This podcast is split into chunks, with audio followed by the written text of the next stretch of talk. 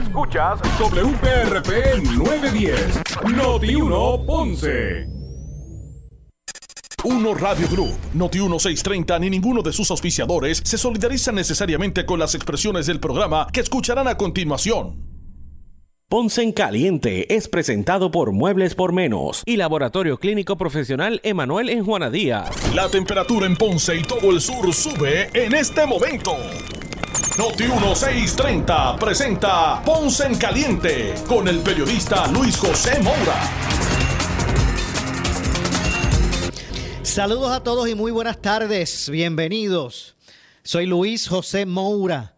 Esto es Ponce en Caliente. Usted me escucha por aquí por Noti1, de lunes a viernes, de 6 de la tarde a 7, analizando los temas de interés general en Puerto Rico, siempre relacionando los mismos con nuestra región. Así que bienvenidos todos a este espacio de Ponce en Caliente. Hoy es miércoles, miércoles 2 eh, de febrero del año 2020. 22, ya estamos en el 2022, eh, comenzando este segundo mes de, este nuevo año. Así que gracias a todos por su sintonía, los que están eh, ¿verdad? Eh, con nosotros a través de la frecuencia radial AM 910 de Noti1 Sur. Además, también bienvenidos a todos los, que nos escuchan eh, también a través de la banda FM, con toda la fidelidad que representa, ¿verdad? Esa, esa banda FM. Eh, gracias a los que ya también nos escuchan eh, por, por FM, por el 95.5 de su radio, ¿verdad? FM. Así que gracias a todos por su sintonía. hay varios asuntos que se están desarrollando. De hecho, en minutos vamos a estar, en minutos vamos a estar conversando eh, con el presidente de la Comisión de, de Desarrollo. Eh, vamos a ver por aquí, con el presidente de la Comisión de Desarrollo del Sur. Vamos a estar hablando ya mismito con el representante eh, Ángel Tito Furquet. Eso será en, en minutos. Además, vamos a estar. Ok, además, vamos a estar eh, conversando sobre eh, varios temas que se han estado desarrollando durante el día, como el tiene ahora verdad este el teacher flu por las ausencias de los maestros eh, y también el el Teacher Flu, yo no sé si apunté este número aquí bien, y también el, Red Flu, que es el de los, de los bomberos. Mire, hoy se reunió, el, y ahí mismo vamos a escuchar unas declaraciones que hiciera precisamente la, secretaria de la, de la gobernación, Noelia García. Hoy se, reunieron en Fortaleza. Eh, el presidente del Sindicato de Bomberos de Puerto Rico, José N. Tirado, y la secretaria de la gobernación, Noelia García. Eh, y de acuerdo a, la, impresión del, presidente del sindicato de tirado, fue que no, que no salieron satisfechos. Eh, Ellos señalaron que no, no, no, haber salido satisfechos de, de, ese, de esa reunión, por lo que se augura que estas ausencias eh, continúen, que las ausencias continúen eh, de los bomberos, de acuerdo a los números que el propio tirado eh, expresó. En este momento se debe estar rondando el, el, sobre el 80% de las ausencias en el cuerpo bombero. Bueno, eh, me dicen que ya tengo, no sé si ya tengo por aquí la, comunicación con el representante Tito Furquet. No sé si lo tengo por ahí. ahora sí, está, está por ahí, ¿verdad, representante? No se me vaya, no se me vaya, dame un segundito. Bueno, pues decía, antes de pasar ahora eh, con el representante, eh, en este momento las ausencias dentro del cuerpo de bomberos deben estar rondando el 80%. De ausencia, el 80% de la matrícula. Sobre 30 cuarteles de bomba en la tarde tuvieron que ser cerrados porque no llegaron a sus turnos los bomberos. Ellos pueden ausentarse hasta tres días consecutivos sin tener que presentar excusa médica. Si faltan cuatro consecutivos, ahí sí. Tienen, para poder reportarse tienen que tener una excusa médica, pero ellos, eh, verán, dentro de su, eh, sus prerrogativas y de, su, eh, de, su, de su plaza, ellos pueden ausentarse hasta tres días sin tener que regresar con una excusa médica. Y ellos están ejerciendo esos días en, modo de protesta. De hecho, anunciaron que, este, que el próximo miércoles van a hacer una manifestación en, el, en, en la fortaleza. Pero de eso vamos a hablar un poquito más adelante. Ya tenemos aquí comunicación con el eh, representante Ángel Tito Furquet. Saludos, representante. Eh, buenas tardes. Buenas tardes, Mora. Buenas tardes a ti, a toda la audiencia y a todos ahí presentes en el estudio. Contento de estar nuevamente contigo. Seguro que sí, igualmente para nosotros, representante. Eh, de entrada, quiero preguntarle sobre un tema que, que, me, que me interesa porque siento como que iba encaminado y con, no sé si es que la impresión que tengo es como que se ha detenido un poco. Usted me dirá, y es el tema del, del aeropuerto. Mercedita de Ponce. Todo, todo lo contrario, yo te puedo dar buenas noticias, puedo darte noticias recientes. Okay. Eh, hubo, una reunión de trabajo recientemente, ¿verdad? Y, donde vamos a estar trabajando el tema. Eh, se está trabajando con un consorcio o con un grupo, ¿verdad? la, estructura va a ser similar a un consorcio municipal, pero va a ser más como una corporación municipal a su cabeza va a estar el municipio de Ponce, y eso es algo que se había dicho anteriormente, se está trabajando con la estructura jurídica, la creación de la misma, próximamente se va a estar eh, haciendo anuncios donde en varias eh, legislaturas municipales simultáneamente se va a estar aprobando eh, por parte de los, todos los municipios porque es una estructura que envuelve múltiples municipios de la región, de la región sur. Por eso es que me parece que es un tema bien importante porque esto no se trata de un asunto específico de la ciudad de Ponce. Este es un tema que, que le es, ¿verdad? Que, que, que va, va a, a satisfacer, ¿verdad? A una región completa. Yo, yo, yo, digo que son proyectos regionales y yo y yo voy más lejos, son proyectos de país, son proyectos que, que tienen un impacto eh, directamente a la economía puertorriqueña, tiene un efecto de descentralizar eh, lo que es la entrada y salida, en caso del puerto igualmente me refiero al mismo como un proyecto de país, porque tiene eh, el efecto de, descentralizar la entrada y salida, no solamente de pasajeros, sino también de carga, de, artículos de primera necesidad en una emergencia. Ya vivimos las experiencias donde eh, se crearon situaciones donde no podía entrar y salir la carga por el norte y si y Dios quiere que no, pasó otro evento sería lo ideal tener unos aeropuertos desarrollados, eh, conjunto del puerto y aeropuerto desarrollar su máxima potencia para poder ofrecer a Puerto Rico una alternativa real y viable, no solamente en torno de pasajeros, sino carga también. Así que estamos eh, trabajando fuertemente con eso. Hubo una reunión de trabajo, como te decía. Nosotros vamos a estar presentando en la Cámara de Representantes un, ¿verdad? una una versión de ese proyecto en su momento que va a ser reconociendo las estructuras y eso es algo que estamos trabajando ya, digamos, varios meses, trabajando en conjunto con el municipio de Ponce y, ahora con varios municipios y, como dije, todo lo contrario, eh, no, no, no ha perdido momentum, al contrario, ha ganado impulso, ahí es un proyecto bipartita, ahí te, adelanto que hay alcaldes de, ambos eh, partidos principales y un proyecto donde el, gobernador no en una sino en tres ocasiones públicamente se ha comprometido con la iniciativa y con darle paso. Así que estamos bien contentos, estamos bien entusiasmados y optimistas que en los próximos, yo te diría, mes, quizás dos meses, vamos a tener anuncios eh, eh, importantes y ya concretos en torno de la creación de la figura, ¿verdad? Puedo hablar un poco porque ya se había dicho públicamente, eh, pero hay unos detalles que voy a estar esperando que ese anuncio se dé para que, ¿verdad? Que cada cual tenga su, su protagonismo y tenga su, su participación. Pero este esto ha sido una iniciativa bien buena. Recuerdo la primera vez que yo tuve la reunión con distintos sectores. Yo provoqué, ¿verdad?, con un grupo, unos, unos sectores que se que llevaron a la mesa las preocupaciones que había. Yo traje a la mesa al, presidente al presidente de la Cámara de Representantes, Rafael Hernández Montañé, hicimos una conferencia de prensa un día feriado en enero de 2021. Eran mis primeras gestiones como representante. Coordinamos una conferencia de prensa, el alcalde de estuvo presente, y este era un tema de suma importancia y prioridad para mí, para el alcalde y para muchos de los compañeros. Así que eh, bien contento con lo que se está trabajando. Sé que no ha habido mucho anuncio público, quizás ahí la percepción en, en torno al movimiento o falta de, pero sí se ha estado trabajando como una hormiguita, ¿verdad?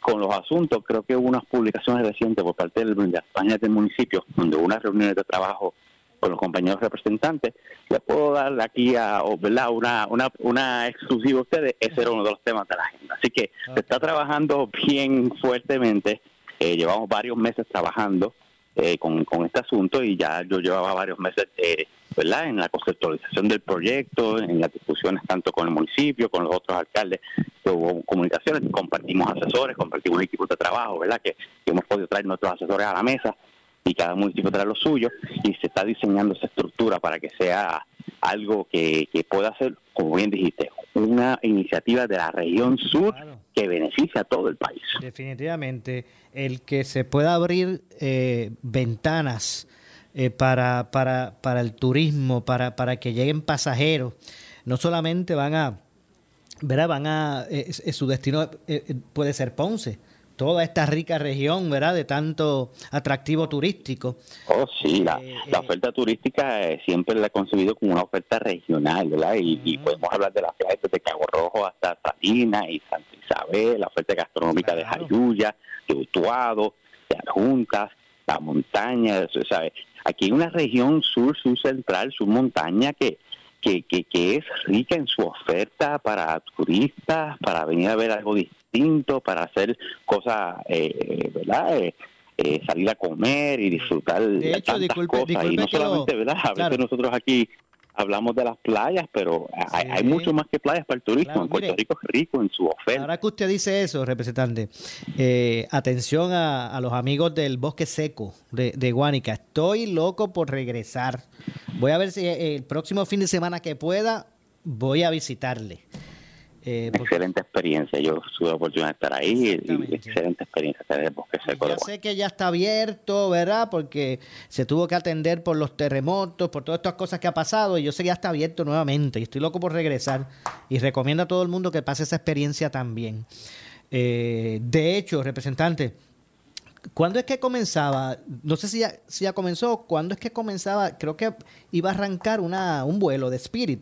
De, eh, eso, eso es correcto. Ya próximamente, que creo que estaba pautado para el mes de febrero, no sé qué efecto pudo haber tenido, ¿verdad? La, sí, porque es que recuerdo que me llamaron de, de, de, la empresa, ¿verdad? para esos propósitos, pero no recuerdo bien para cuándo es que era así.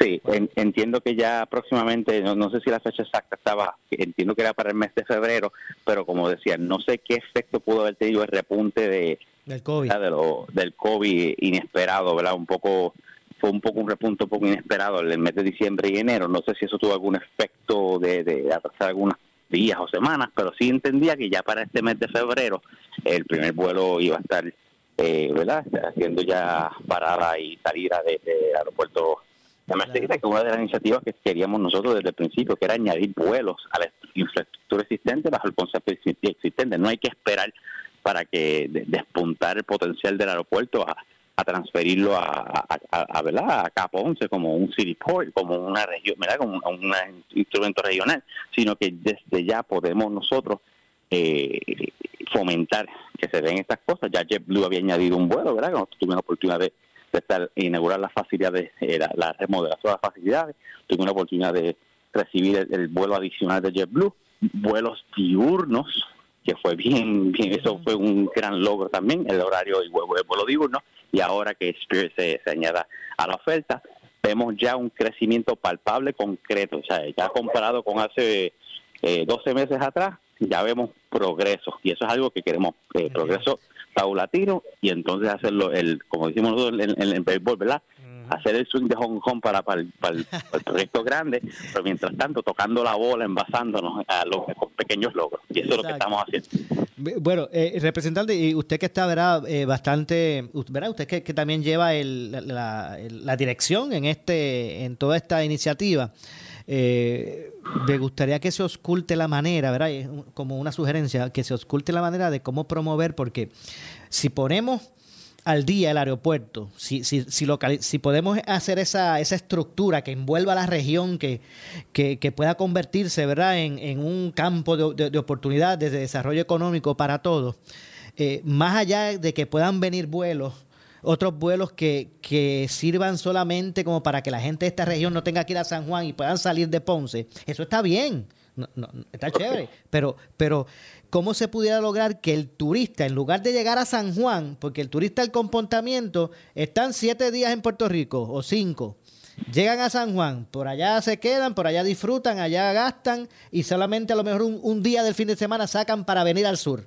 Porque le dijeron que en Ponce estaba, tenía que ver esto y lo otro. O sea, ¿cómo lograr que también el turista No, llegue a Ponce? Eso es, eso es clave, Moura. Clave. Y, y diste en el clavo, ¿verdad? En la percepción y, y en el enfoque. Eso ahorita te mencioné la oferta turística regional. Y cuando hablo de oferta turística regional, ah, eh, hay que tener la visión de Ponce como entrada y salida para esa región y Ponce como ciudad, ¿verdad? Hotelaria para que se quede y de aquí partan a Guánica, partan a Juntas, partan a. Jayuya. Aquí hay una oferta hotelaria creciente y ese sector hotelario están eh, ya bien ansiosos y, y- y- y listos y prestos para formar parte de estas ofertas turísticas, para eh, insertarse en, en el mercadeo, insertarse en, en el crecimiento y en el desarrollo de la región.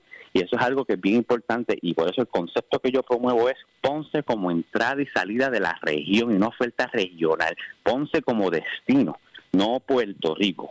Ponce como destino, que cuando vaya a los buscadores de search a, a, ¿verdad? Esos buscadores que, los turistas van y buscan para sus vacaciones, no, no sea San Juan que aparezca como opción a Puerto Rico, sino que sea Ponce como su propio Claro destino que- que, aparezca. que Para crear- eso tenemos que desarrollar plenamente, Claro. tenemos que que recuperar la ciudad, recuperar la región, ¿verdad? Sabemos que Guánica tuvo un embate fuerte de los terremotos, pero estamos encaminados en esa dirección y ese es el concepto, Ponce como destino y como entrada y salida de Puerto Rico.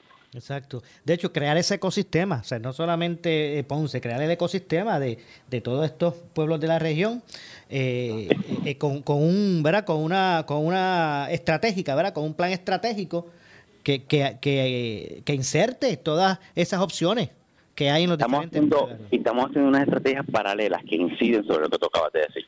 Sí, Por ejemplo, hay diferentes tipos de turismo. El turismo médico y Ponce tiene una oferta de facilidades hospitalarias de primera, ¿verdad? Que Aquí tenemos una oferta ¿cuántos son enorme y de aquí? ¿Cinco? desarrollando, Bueno, así ¿Cuál- es, se están desarrollando iniciativas que van a incidir sobre ese campo del turismo médico, ¿verdad? Va a haber desarrollo eh, de, hospedaje y, y de, y de- ¿verdad? Se, están promoviendo, se están pro- proponiendo ese tipo de industria que, que, que sea dirigido al turismo médico. Tenemos, eh, ¿verdad? Facilidades médicas hospitalarias ya de primera en la región.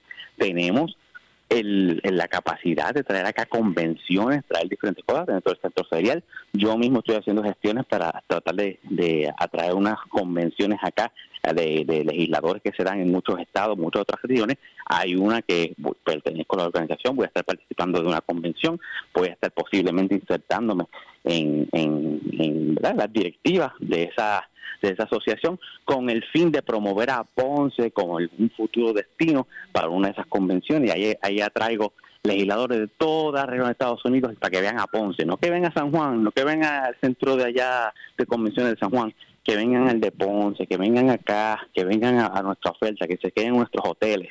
Y eso, eso es parte de, de, de- de un, una iniciativa conjunta, el ecosistema, como le llamaste. Te- Tenemos que atarnos a todos los, los, los haberes de, de, de Ponce como destino. O sea, no es el concepto de que vengan a San Juan y salgan un día a ver a Ponce, como bien dijiste. No, que vengan a Ponce, se queden aquí, de aquí partan a ver los demás pueblos, ¿verdad? En su momento. Y si quieren irse un día allí a ver el morro, pues, pero que tenga que- pero que el destino sea, sea al sur. Suban un día para San Juan y también disfruten porque tienen su oferta, tienen su rica historia, pero aquí en Ponce tenemos eh, las mejores playas están en el sur y en el oeste de Puerto Rico. Eso se lo digo a todos los amigos míos de Estados Unidos. ¿Quieren ver las mejores playas de Puerto Rico? Tienen que ir al sur y al oeste de Puerto Rico, no están en el norte.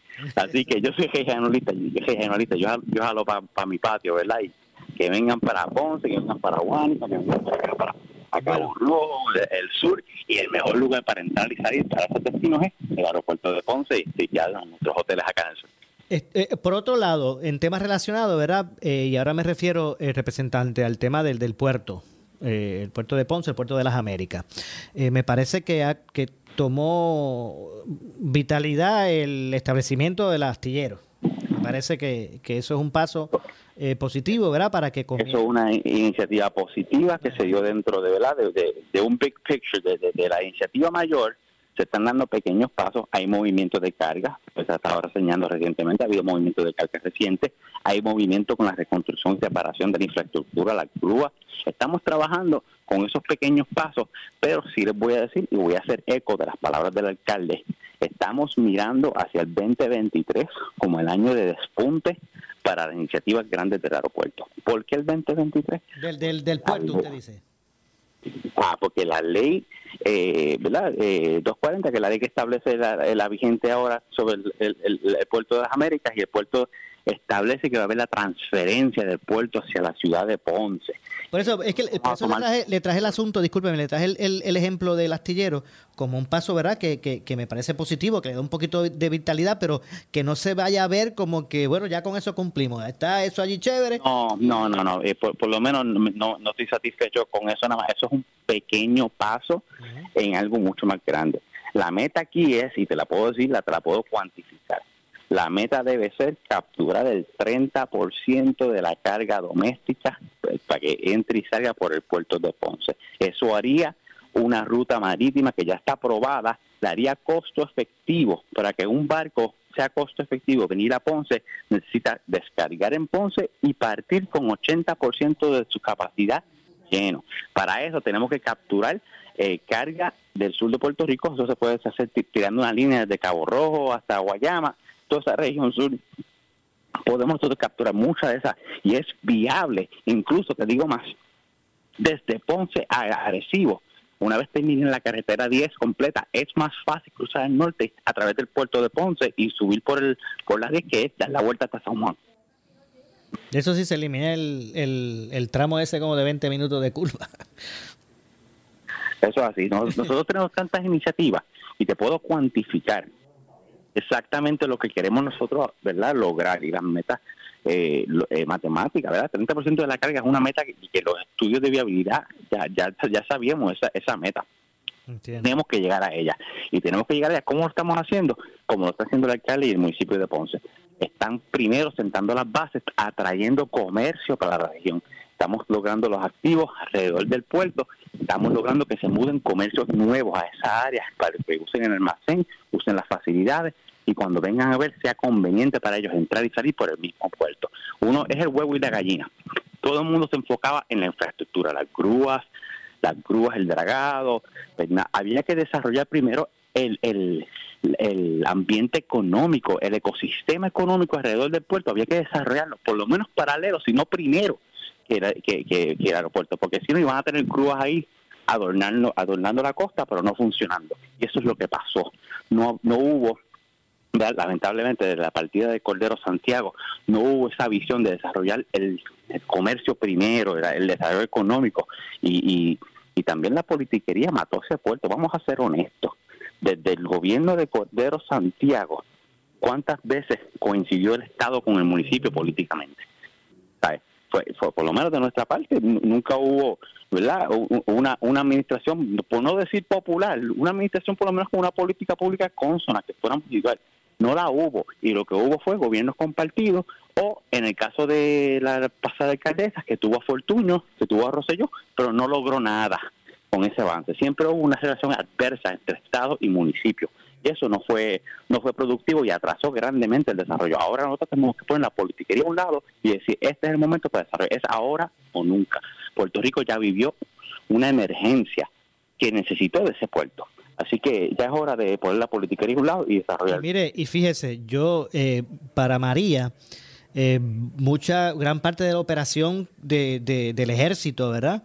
Eh, con relación a la, distribución de ayuda en Puerto Rico, especialmente por el sur, todo se movió por ese puerto. O sea, al uno ver los que son de los que somos de Ponce, esa, ese movimiento de esos eh, grandes, grandes embarcaciones militares que venían con, ahí se estacionó el, el, el, el barco este grande eh, eh, hospital. el, barco, el grande el barco este hospital este el movimiento de carga y de suministros y, y, uno uno veía ese movimiento y uno se emocionaba 100% de acuerdo 100% de acuerdo demostró que tenía viabilidad que había que buscar la forma de arrancarlo porque eso demostró que, que, que, que puede cumplir ¿verdad? Con una... Eh, con, ya demostró su necesidad, el puesto demostró su utilidad en una emergencia, se demostró la necesidad. Cuando pasó la situación de con con verdad con, con, los trabajadores en los muelles recientemente también se otro ejemplo de por qué es necesario tener otro puerto acá un puerto que no verdad que, que sirve de alternativa los suministros del país se paralizaron por por días y casi semanas por la situación que estaba pasando nosotros tenemos que también poner en, perspectiva que esto no es un proyecto de Ponce, esto, yo esto es un proyecto de país, de región y de país. la, la entrada y salida de suministro, de carga, de comercio, de economía a través del sur va a beneficiar a todo Puerto Rico. Es definitivo, definitivamente. Así que esas, mismo, esas mismas líneas de, estos barcos que están que, han optado por venir al astillero, esas mismas líneas pueden ¿verdad? comenzar también a, ampliar operaciones por acá, no solamente venir, no, no solamente detenerse para algún tipo de, de, de, de, de reparo mecánico. Claro. Claro, estamos, estamos 100%, puede haber mucha más actividad, hay potencial para más. Hay potencial para más, lo que estamos demostrando lo que se puede.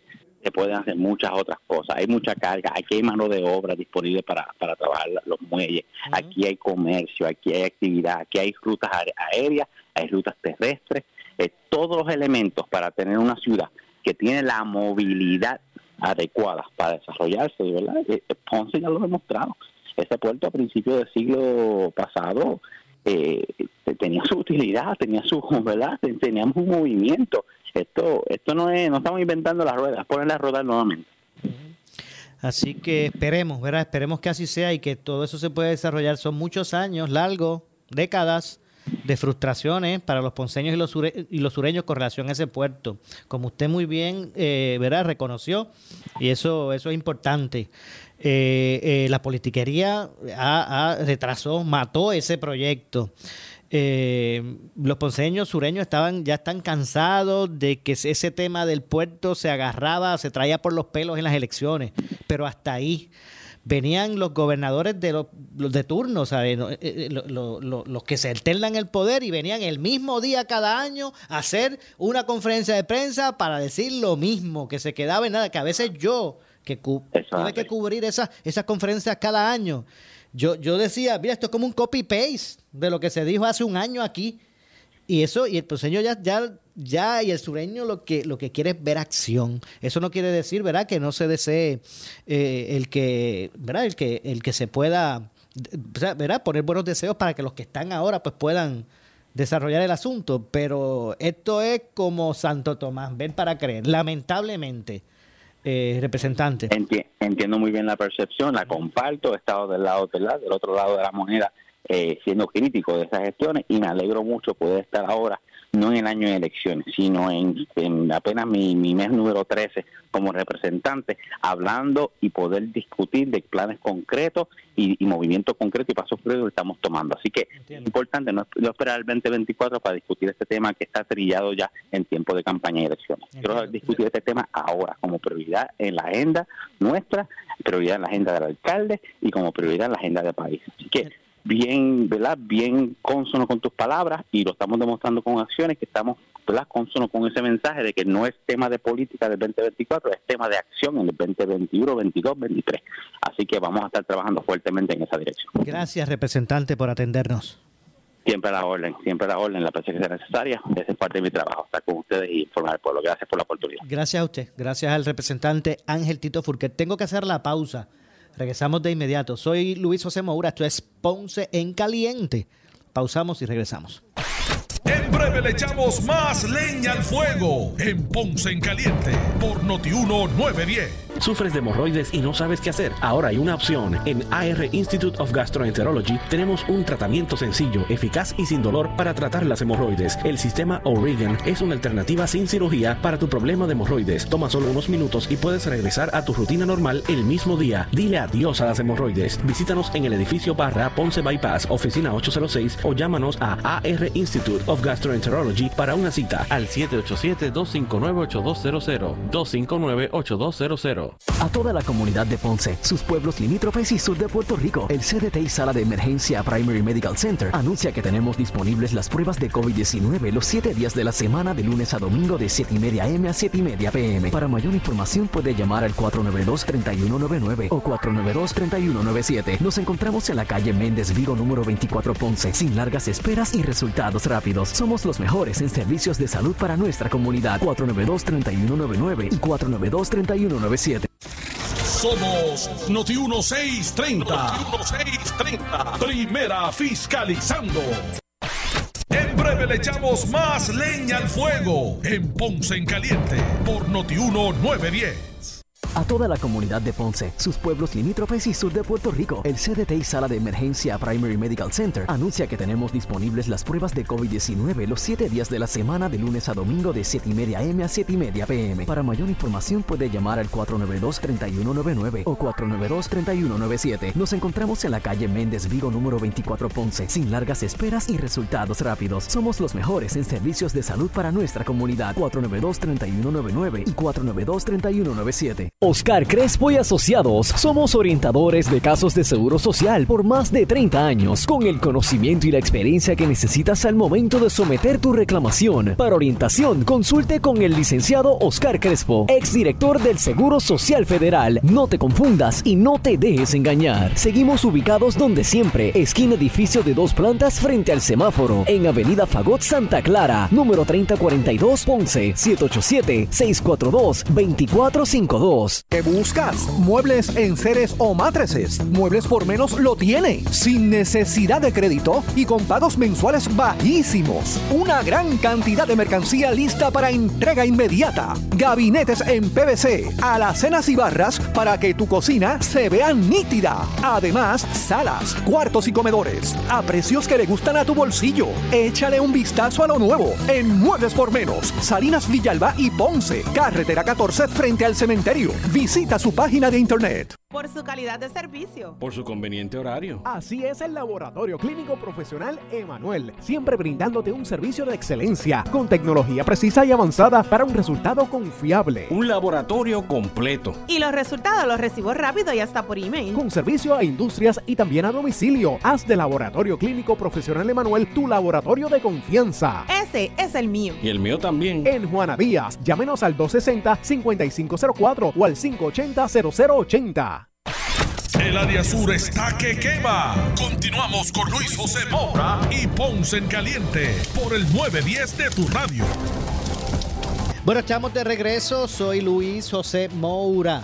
Esto es Ponce en Caliente. Usted me escucha por aquí por eh, Noti1 de lunes a viernes a las eh, 6 de la tarde, 6 a 7, analizando los temas de interés general en Puerto Rico, siempre relacionando los mismos con eh, nuestra región. Así que estamos de regreso, son las 6.35 de la tarde. Eh, eh, hoy, como reseñábamos al inicio de, del, del programa, el presidente del Sindicato de Bomberos de Puerto Rico se reunió en Fortaleza con la secretaria de la Gobernación, Noelia García.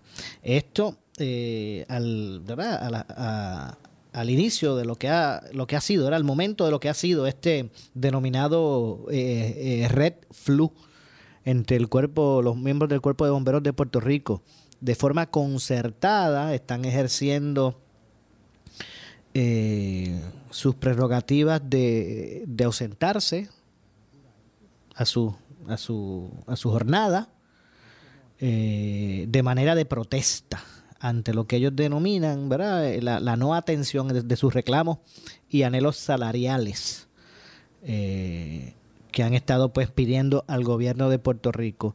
Como parte de, de lo que es su estatus laboral, los bomberos tienen hasta, un bombero pues puede faltar por alguna razón hasta tres días consecutivos sin necesidad de regresar con una excusa médica. Eh, y entonces están ejerciendo esa prerrogativa, están cogiendo esos días para mostrar su descontento.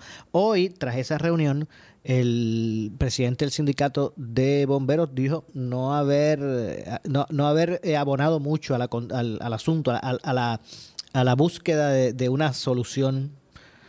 Y, y, en ese sentido, él eh, prevé que las ausencias entonces aumentarán, continuarán al menos. Él decía que, que un 80%, al día de hoy, un 80% de la matrícula de, los bomberos se ausentaron a sus diferentes turnos, ¿verdad? Y eso ha provocado que sobre 30 cuarteles, eh, o debo decir, este, estaciones de bomba, de, bomberos, pues eh, tuvieran que haber sido, eh, tuvieron que, que cerrarse, porque no está el personal.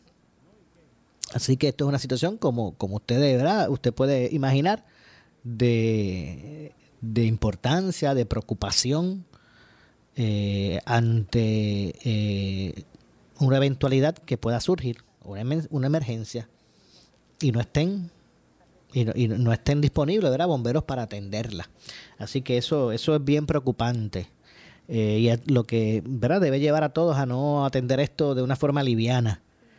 De hecho, la secretaria de la gobernación expresó eh, que empleado que falte, porque aquí ella ¿verdad? también ata lo que está ocurriendo en, en el Departamento de Educación, que también se está fomentando esta, esta, esta estrategia de ausentismo que comienza a impactar el, el semestre. Bueno, ya el secretario de Educación dijo que si las ausencias de entre los maestros continúan, el, el semestre se va a tener que extender, no va a terminar el, el, el 2 de, de- de- junio, tal vez el, el 10 o el 15 terminaría. Eh, pues la secretaria expresó que empleado que falte y no presente excusa médica no va a cobrar, dijo la secretaria, eh, ante estas tonalidades de, este flu, eh, red flu y el, y el de los maestros, ¿verdad? Eh, como dije, hay unas prerrogativas que tienen algunos empleados, algunas distintas. En la policía creo, creo que eran dos días que podían faltar sin, sin consecutivos, sin tener que regresar eh, con una excusa médica. En caso de los bomberos son tres. Los maestros no sé, yo no sé, no sé cuál es el caso de los maestros. Eh, pero como dije, la secretaria de la gobernación, Noelia García, eh, expresó eh, que le pidió al presidente del sindicato de bomberos de Puerto Rico, José N. Tirado, que detuviera ese llamado Red Flu. Él, refiriéndose a Tirado, eh, abiertamente dijo que él no era responsable de lo que hacían los bomberos y nosotros le solicitamos que hiciera un llamado a su matrícula para que cumplieran con su deber, dijo la secretaria de, la gobernación luego de terminar esa reunión eh, con el presidente del sindicato de los bomberos y los representantes ¿verdad? De, del cuerpo de bomberos de Puerto Rico. Vamos a escuchar para efectos del análisis, vamos a escuchar precisamente lo que dijo eh, Noelia García al respecto eh, sobre esta, esta controversia tras reunirse con, bueno, vamos a ver si por aquí, eh, vamos a ver si por aquí ya lo tenemos disponible y escuchemos lo que dijo la secretaria de la gobernación Noelia García sobre este tema. El componente de seguridad del gobierno de Puerto Rico se va a mover para asegurar cobertura. Eh, no solamente eh, los bomberos de Puerto Rico, está el manejo de emergencia eh, y todos esos recursos se van a mover para garantizar cobertura eh, y seguridad. Pero más allá de eso, o sea, una persona, o sea, esto es una acción porcentada, aunque esté molesto y lo que es una acción porcentada, la gente les está pidiendo que falten esos trabajos porque están molestos. Y básicamente estamos viendo que es un patrón de mucha gente diciendo a la gente, no logramos algo con la Junta, vamos entonces a enfermarnos y, y- protestamos. O sea, se les va a seguir permitiendo que sigan haciendo eso. Mira, la realidad es que las manifestaciones y estas eh, eh, estas manifestaciones casi siempre se hacen para urgir, ¿verdad? Urge el gobierno para que haya voluntad. La voluntad ya la hay. El gobierno tiene un plan eh, y tiene la intención de llevar justicia salarial a todos los empleados públicos. Es que si no lo hacemos, nos perdemos. Así que voluntad ya la hay. El reclamo de los bomberos ya nosotros lo tenemos dentro de nuestra, dentro de nuestra estrategia. Quisimos haberlo adelantado desde antes. El gobernador ha insistido en la Junta que el plan de reclasificación y retribución se aprobara desde hace un año. Fue ahora en enero que lo aprobaron, así es que eh, yo creo que ya comenzamos y esto tiene que de alguna forma darle paz al empleado público porque nosotros nos vamos a descansar porque el gobierno de Puerto Rico necesita operar. Así que nosotros nos vamos a asegurar de que esto ocurra. Entiendo, pero la, me refiero a la consecuencia, o sea, los Todo empleado cerrando- público. Los maestros están cerrando escuelas, los bomberos están cerrando cuarteles, los otros días vi un señor incluso un expreso y básicamente no hay consecuencias. Todo empleado público que no se circunscriba a su reglamento de recursos humanos eh, se le aplicará. El bombero que falte por más de tres días y no traiga una excusa médica, no se le va a pagar. Eh, aquel que no presente una excusa y cumple con su reglamento, no se le va a pagar. Lo mismo va a pasar con los maestros. Eh, las reglas están escritas. La voluntad de impactar el bolsillo del servidor público está. Y no solamente hay voluntad, ya hay un plan. No ser responsable con tu deber eh, no debe ser en consecuencia para consecuencias.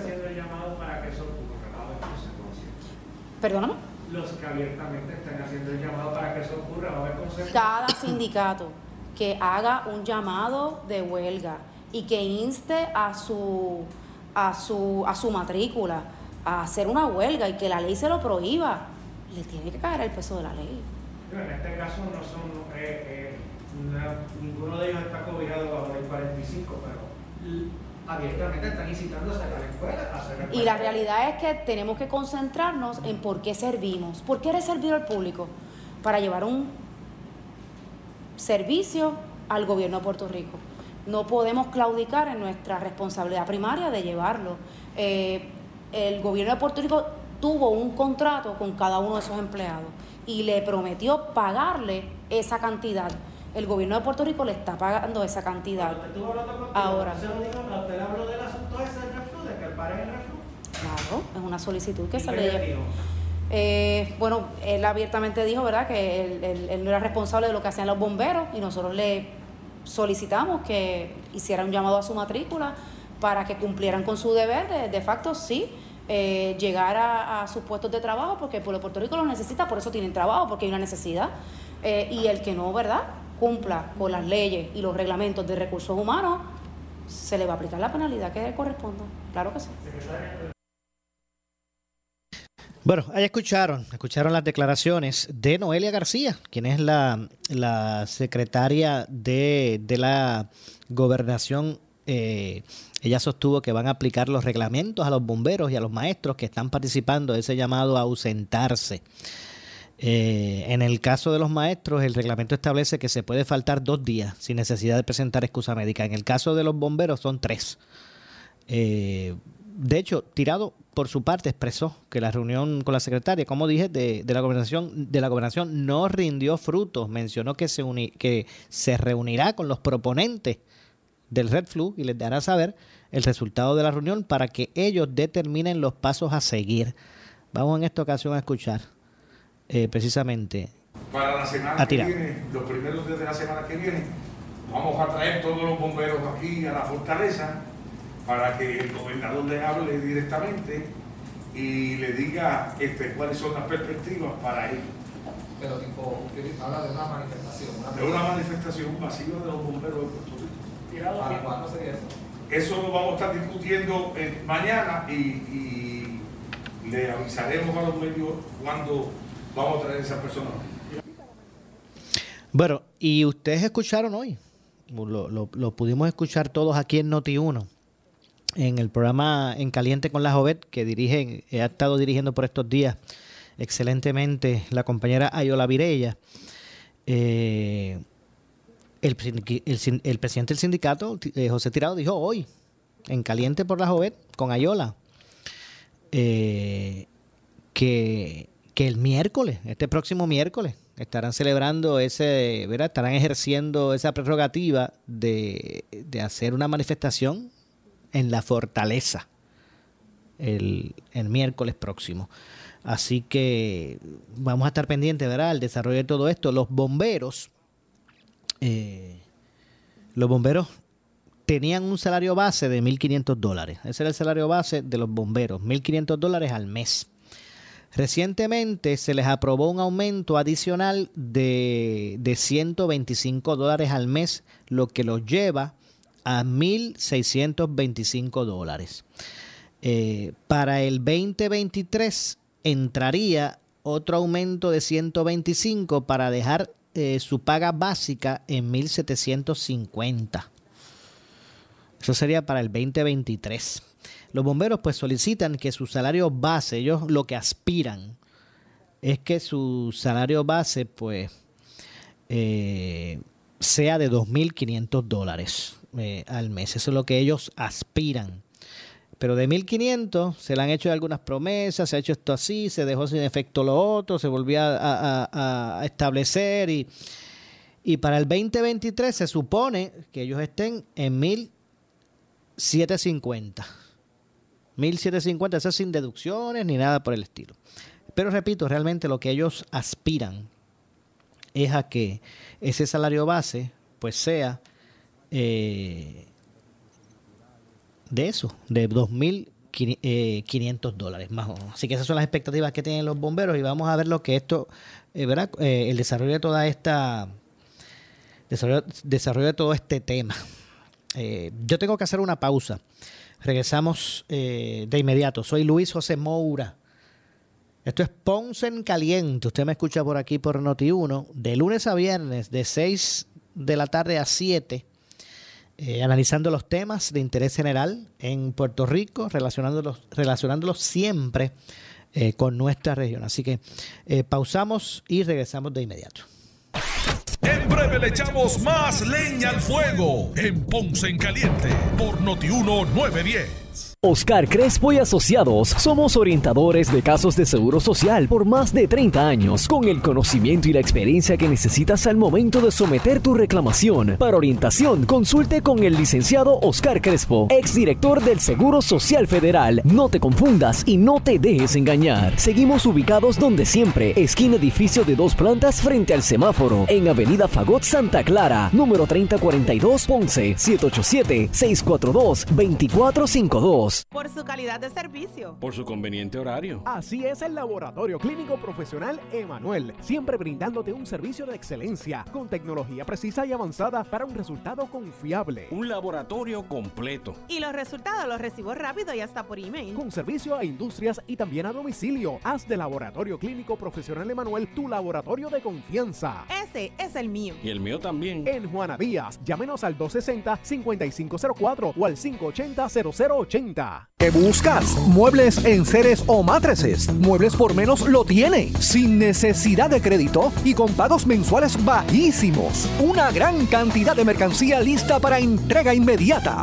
Gabinetes en PVC, alacenas y barras para que tu cocina se vea nítida. Además, salas, cuartos y comedores. A precios que le gustan a tu bolsillo. Échale un vistazo a lo nuevo en Muebles por menos. Salinas Villalba y Ponce. Carretera 14 frente al cementerio.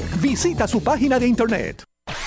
El área sur está que quema. Continuamos con Luis José Moura y Ponce en Caliente por el 910 de tu radio.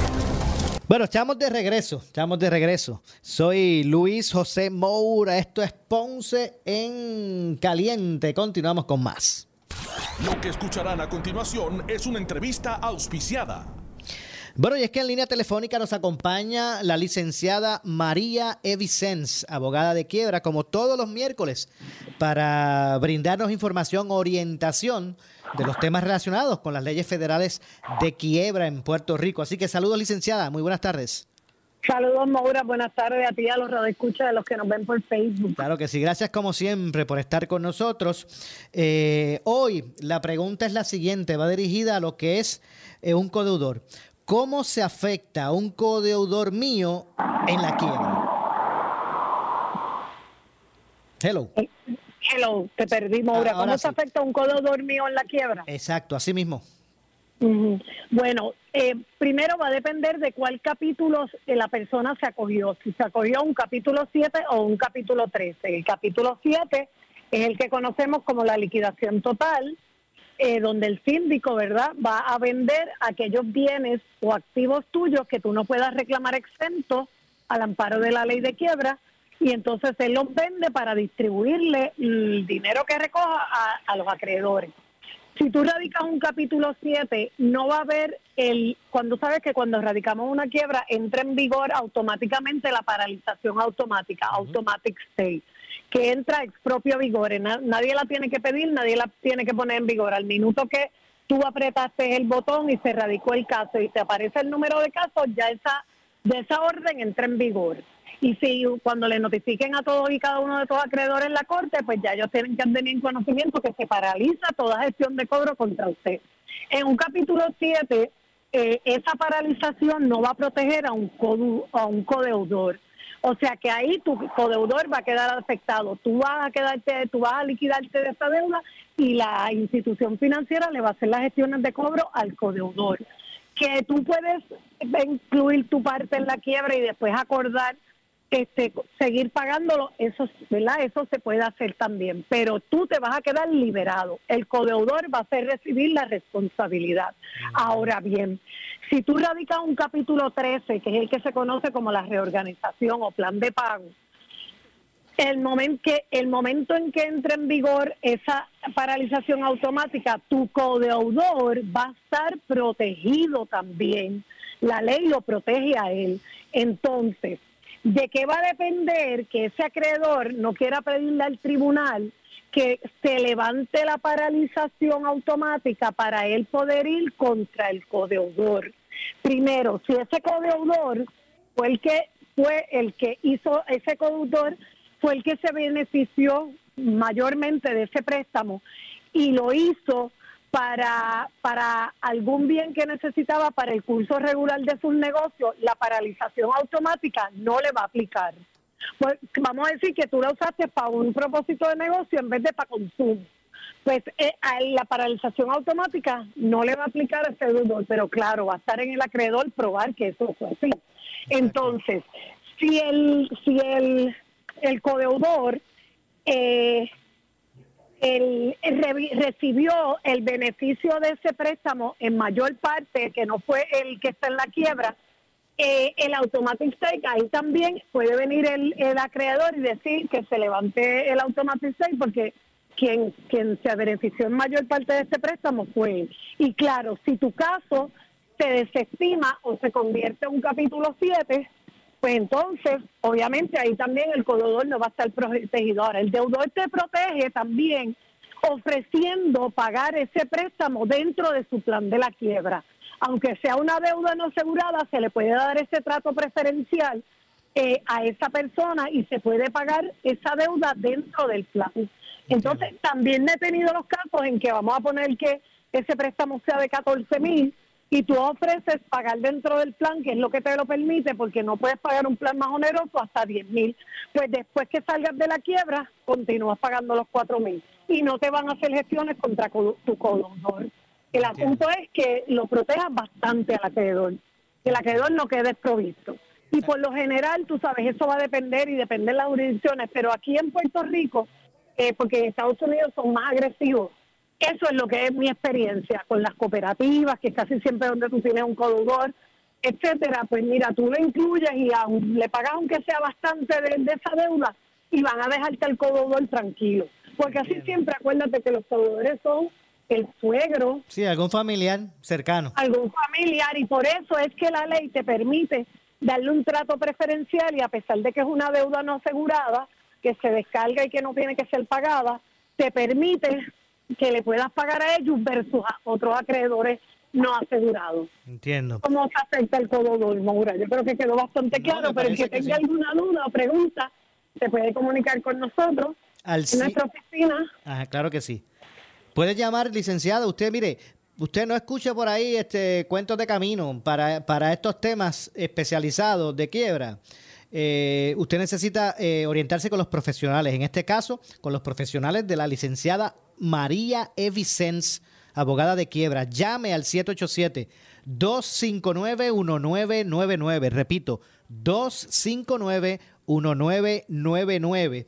eh, para que usted pues eh, consulte sobre estos temas. Esa primera consulta ¿verdad? Eh, es gratuita y confidencial. Y licenciada, el horario de oficina.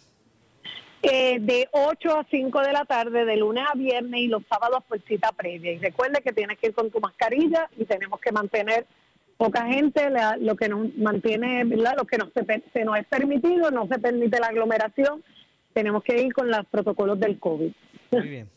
259-1999. 259-1999. Gracias, licenciada. Como siempre, la, la- la escucho el miércoles próximo. Si Dios permite, Moura, hasta la próxima. Claro que sí. Muchas gracias a la licenciada María Vicens, abogada de quiebra, como todos los miércoles, con su cápsula relacionada a estos temas, estas leyes federales de eh, quiebras. Nos vamos, nos despedimos, no nos resta tiempo para más. Soy Luis José, eh, José Moura, esto es Ponce en Caliente, pero usted, amigo, amiga que me escucha, no se retire, porque tras la pausa, el gobernador de la radio, Luis Enrique Falú, eso será lo próximo, no se retiren, tengan todos muy buenas tardes. Ponce en Caliente fue auspiciado por Muebles por Menos y Laboratorio Clínico Profesional Emanuel en Juana Díaz. Escuchas WPRP 910, Noti 1 Ponce. Uno Radio Group, Noti 1630 ni ninguno de sus auspiciadores se solidarizan necesariamente con las expresiones del programa que escucharán a continuación.